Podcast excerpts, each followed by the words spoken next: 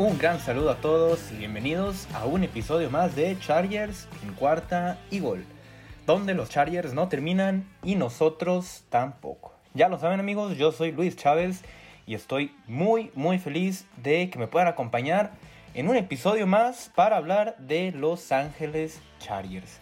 Y vaya que tenemos de qué hablar, todavía faltan eh, estos jugadores por analizar que llegaron en el draft desde la quinta, sexta, dos jugadores en sexta y dos jugadores en séptima. Además de una noticia que cayó a, fin del, eh, al final de la semana pasada, que es la llegada de un refuerzo defensivo. Ustedes ya saben quién es, ahorita vamos a hablar de ello. No sin antes eh, recordarles que nos pueden seguir en nuestras redes sociales. A mí me encuentran en Luis Chávez 08 en Twitter y a la cuenta de este programa, ya lo saben, en arroba cuarta y gol chargers, arroba 4TA y gol chargers. Ahí ya saben, pueden encontrar eh, todo el contenido publicado. Ya saben que les agradecemos muchísimo que nos ayuden con un like, un retweet, eh, compartiendo con cualquier persona que ustedes conozcan de la Volt Fam. Se los agradezco muchísimo y también, claro, eh, recordar seguir ahí el canal de Cuarta y Gol en YouTube la semana pasada tuvimos eh, un live hablando de una forma mucho más resumida de esta clase del 2022. Eh, pero igual, de todas formas, ya lo saben, ir a seguir el canal oficial de YouTube de Cuarta y Gol para estar al pendiente no solo de los Chargers, también de todos los equipos de la NFL, porque pues ahí se está haciendo un contenido muy, muy valioso con todos los corresponsales de eh, Cuarta y Gol. Sin más, vamos a empezar con los temas de hoy.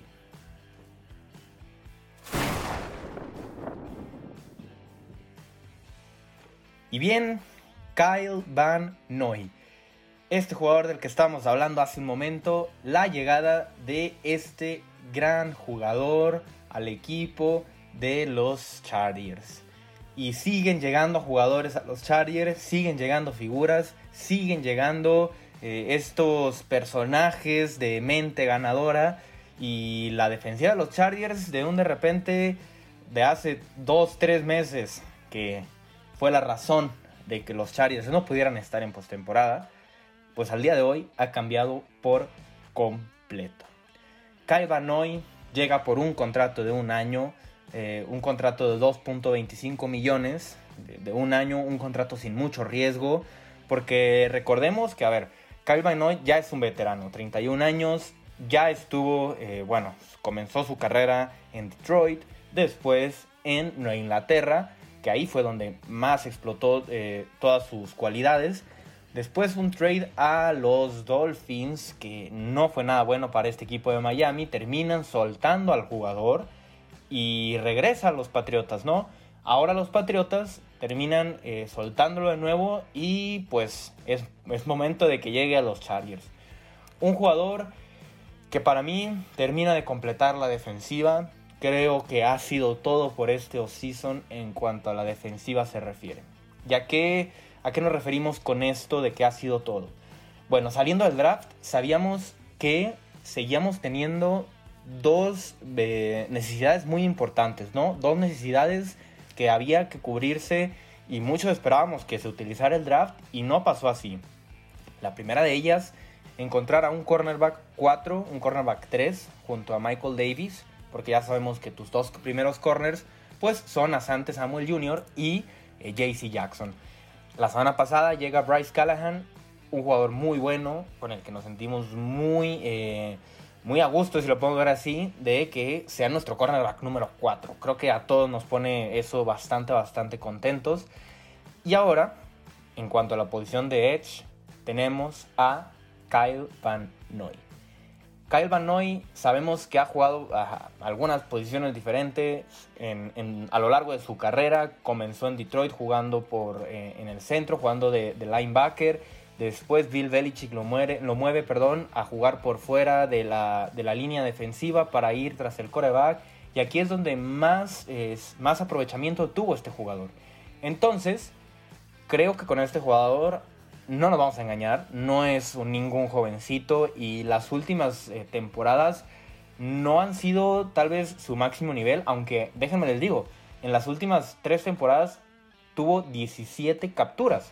No es, no es un número eh, brillante, no estamos hablando, no sé, de un TJ Watt que, tiene 20 capturas por año, pero creo que Kyle Van Noy puede llegar perfectamente a complementar esta defensiva en cuanto a la presión al coreback. Porque, por un lado, tienes a Joey Bosa y por el otro, tienes a Khalil Mack. Sabíamos que el tercer, eh, el, tercer edge rusher del equipo, Chris Rump, un jugador del año pasado que todavía tal vez no termina de desarrollarse y con esto, pues tal vez no nos sentíamos tan cómodos. Pues ahora Kyle Van Noy llega a tomar este lugar.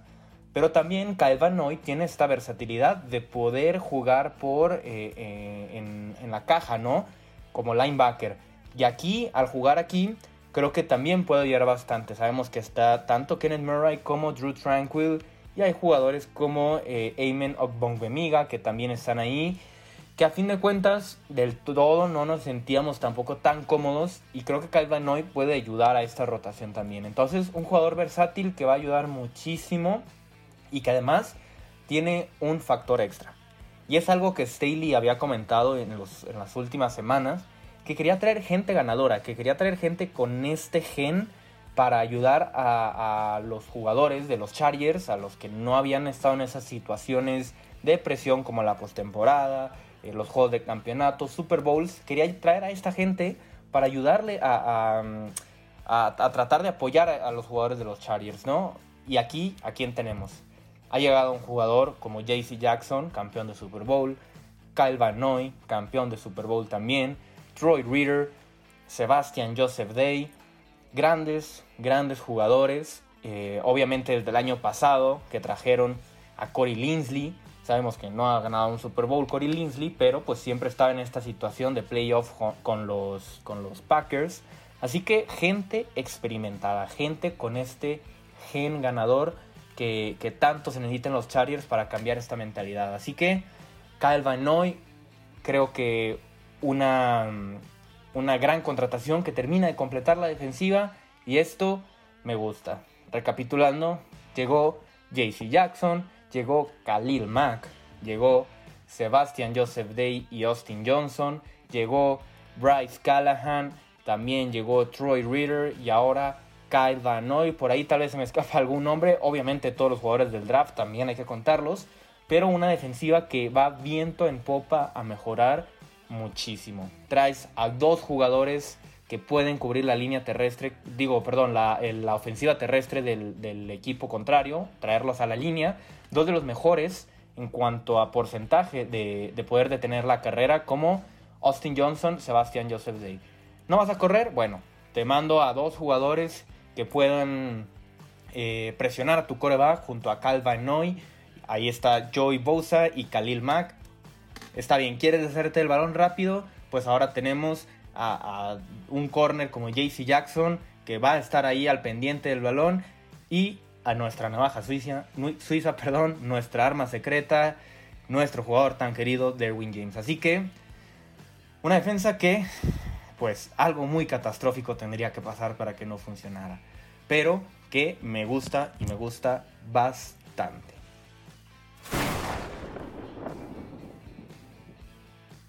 Y ahora sí vamos a continuar con nuestro análisis de esta clase de novatos del 2022. Y eh, comenzaremos con el jugador de quinta ronda, Otito Ogbonia. Este jugador de la Universidad de UCLA, eh, que fue traído con el pick número 160. Un jugador que puede ayudar a parar la carrera, un jugador muy fuerte y explosivo que en ocasiones puede incluso eh, manejar de buena forma el doble bloqueo. Hay veces que en la cinta de juego se ve que lo anulan muy bien, pero hay otras situaciones en las que se ve que puede eh, eh, manejar este, este doble equipo que le puedan hacer, ¿no? Un jugador con mucha durabilidad. Jugó todos los partidos de las últimas cuatro temporadas. Un jugador que no se lesionó. Entonces, es, es, esto es una ventaja muy buena para mí un jugador que puede ser eh, como este proyecto a futuro que puede brillar bastante, si lo podemos llamar como un diamante en bruto tal vez, que pueda eh, con el trabajo correcto, con el entrenamiento correcto, con una situación correcta, desarrollarse en un muy buen jugador, Otito Bonia, y que cómo puede encajar en el equipo. Bueno, creo que ya lo hemos platicado. Eh, este jugador obviamente no va a ser el titular en la línea defensiva, y eso lo tenemos claro, pero un jugador que agrega mucha profundidad a la defensiva. Tenemos obviamente ya a Austin Johnson y a Sebastian Joseph Day para, para poder ayudar a esa línea defensiva a detener la carrera. Y, en, y ya tenemos entonces ahora eh, a jugadores como Jerry Tellery y como eh, Otito Ogbonia para complementar, ¿no? Y creo que en esta situación es la mejor para Ogbonia. Siempre para un novato esta va a ser la mejor situación. Rodearse de jugadores experimentados que le puedan enseñar y que lo puedan encaminar a tener una mejor carrera. Así que creo que Ogbonia eh, llega a una buena situación y me gusta el jugador. Como ya comentamos, un jugador muy grande, muy corpulento, que sin lugar a duda va a ayudar desde el día 1. No creo que sea titular, obviamente, pero eh, esperemos en tal vez eh, dos años pueda ser el jugador titular de la línea defensiva. Un pick que me gusta y que, creo que encaja bastante, bastante bien en el equipo.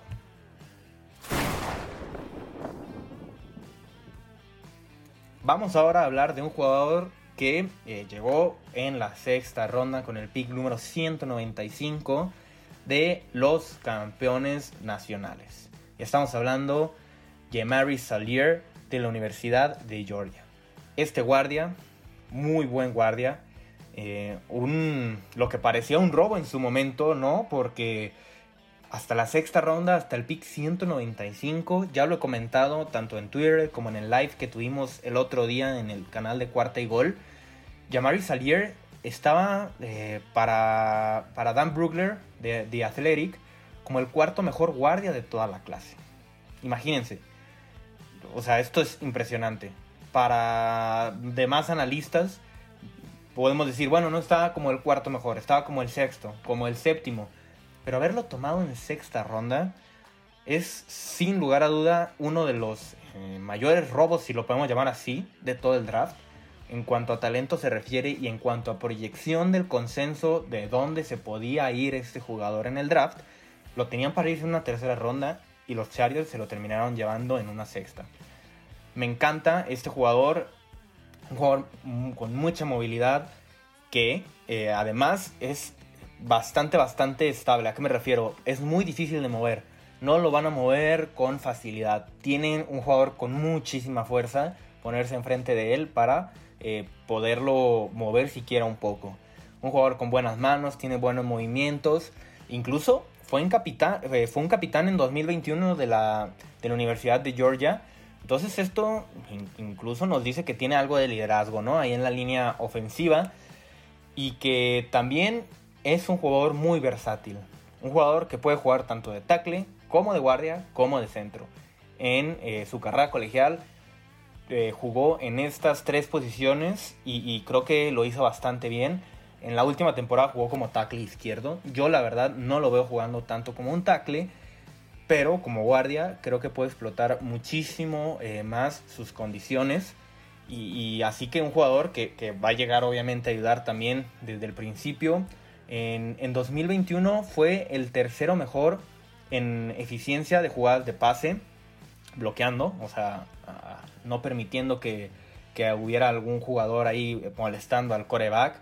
Eh, solamente permitió un sack en toda en los últimos tres años en, Georgia. Así que un jugador que en los papeles dices, bueno, esto es increíble. Mucha gente dice que le ayudó el, el esquema con el que jugaba Georgia, ¿no? Que, que no le exigía mucho, pero aún así permitir solamente una captura en los últimos tres años, jugando en una de las conferencias y contra equipos más complicados de, de todo, de toda la NCAA, creo que es bastante, bastante bueno.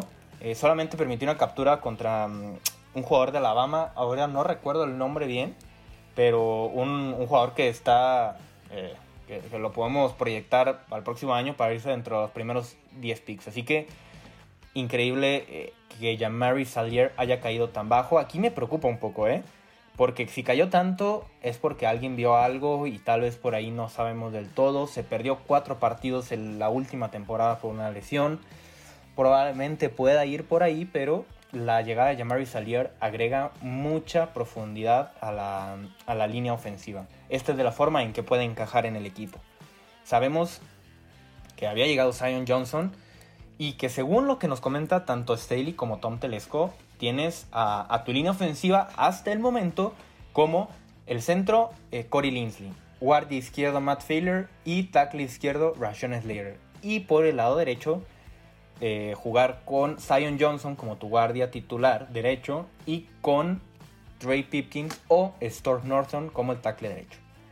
Esto hace que tanto eh, Jamari Salier como tal vez un Brendan Jaimes, que también llegó el año pasado, sean jugadores eh, pues ya con, con, un buen nivel, pero tenerlos eh, como backups, ¿no? Como, como estos jugadores que, que, te den esa profundidad. Incluso la llegada de Will Clapp, el centro de los Saints, que no hablamos mucho de él, eh, pero ya la línea ofensiva está tomando forma. Por ahí obviamente está esta estrategia todavía que se está comentando, que tal vez a Staley no le guste mucho, pero que a mí no me molestaría que la intentaran de ninguna forma. Eh, me refiero a que mover a eh, Matt Failer al lado derecho del tackle y meter ahí a Jamari Salier. Ya tienes a tus dos guardias, serían dos guardias novatos, pero arropados, imagínense. Eh, no, Zion Johnson que jugaría de guardia izquierdo, arropado por Rashawn Slater y Corey Linsley. Y eh, Jamari Salier, que jugaría del lado derecho, arropado por Matt Failer y Corey Linsley del centro. Creo que sería una muy buena opción, no me molestaría que la probaran, pero todo dependerá de cómo se desarrolle, perdón, cómo se desarrolle eh, Jamari Salier, ¿no? Cómo lo vean y si tiene el nivel para ser titular desde el día 1.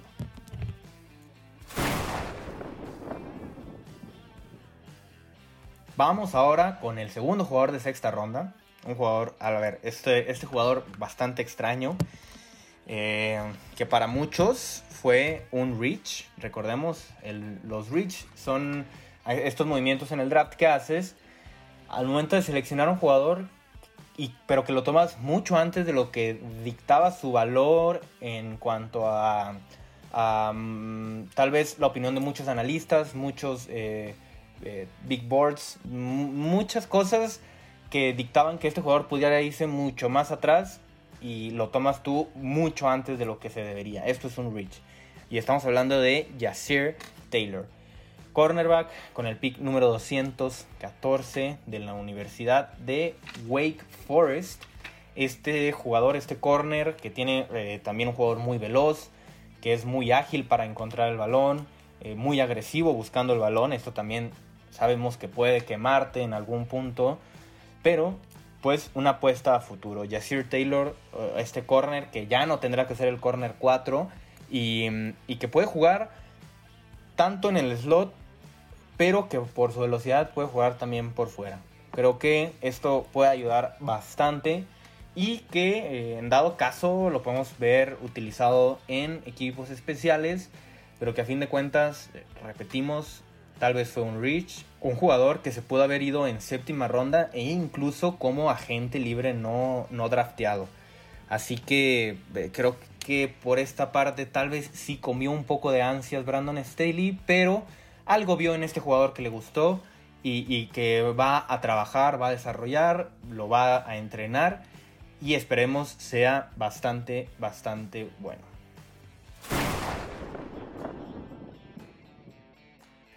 Ahora, en el pick de séptima ronda, el primer pick de séptima ronda, porque recordemos que los Chargers tuvieron dos picks, tenemos con el número 236 al defensive back de la Universidad de Ole Miss, Dean Leonard.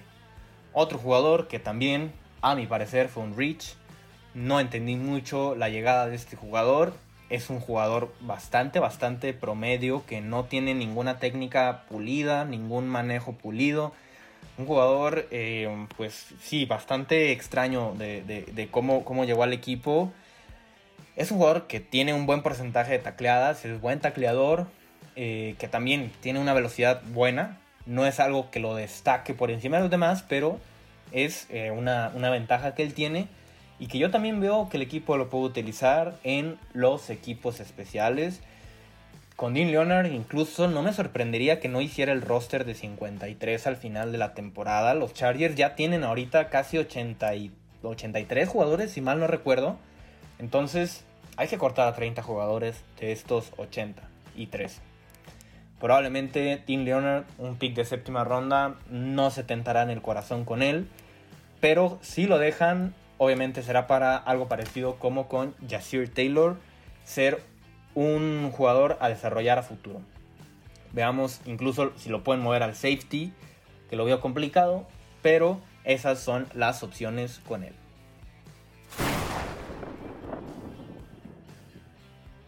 Y para terminar, en séptima ronda, el segundo pick de séptima ronda, tenemos a Alexander Horvat, mejor conocido como Sander Horvat con el pick número 260, este running back de la Universidad de Purdue, que para mí no es un running back, es un fullback, tiene cuerpo de linebacker, tiene la fuerza de linebacker, tiene el tamaño de linebacker, así que vamos a ponerlo a jugar de fullback.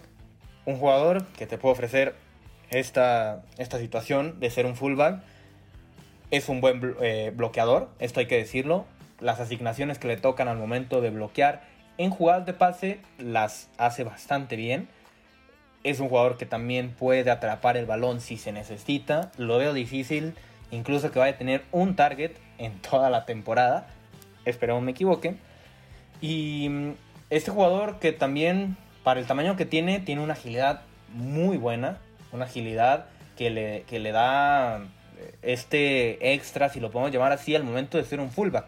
Porque, a ver, si lo comparas con un running back, dices, este jugador no es nada, nada ágil, nada veloz, pero al ver el tamaño ya y ver eh, que es un fullback, dices, oye, me gusta, me llama la atención, te ofrece estas jugadas de corto yardaje, poderlas eh, buscar con él. Recordemos que los Chargers en el roster también tienen a un jugador como Gabe Neighbors, que no se ha utilizado del todo, y creo que Sander Horvat, pues eh, le van a dar las gracias a, Gabe Neighbors y ahora él será el fullback del equipo.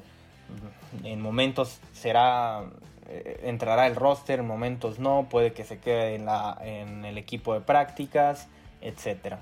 Así que un jugador que creo que también puede llegar eh, no a tener un impacto increíble en el equipo, puede ayudar en equipos especiales también, puede ser provechoso de bastantes formas, pero que no nos vamos a volver locos no va a ser eh, la maravilla del draft, el robo del draft.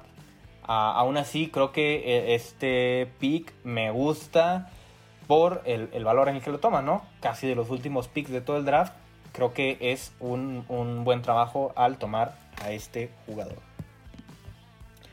Y con esto entonces terminamos nuestro análisis de la clase del 2022 de novatos de los Chargers. Haremos un episodio eh, para poder hablar nuestras conclusiones, poder decir eh, nuestras calificaciones, si lo podemos llamar de esta forma, eh, hablar ya más en general de qué nos pareció este draft y, ver cómo va a funcionar, ver cuál es la situación del equipo, cómo queda el, el roster, cómo queda la profundidad de cada posición eso lo hablaremos en otro programa para ahora ya no alargarnos tanto. Pero eh, bueno, ya lo saben, les agradezco mucho que, hayan estado en, un episodio más para poder hablar de este equipo de Los Ángeles Chargers. Mm, les recuerdo que, perdón, nos pueden, había olvidado la palabra, les recuerdo que nos pueden seguir en redes sociales, como les dije al inicio del episodio, a mí me encuentran en arroba luischavez08 y a la cuenta de este programa en arroba cuarta y gol Chargers. Les mando un abrazo a todos. Sigan estando al pendiente de todas las cuentas, de todo el contenido, de todas las publicaciones, porque ya lo saben, los Chargers no terminan y nosotros tampoco. Cuarta y gol.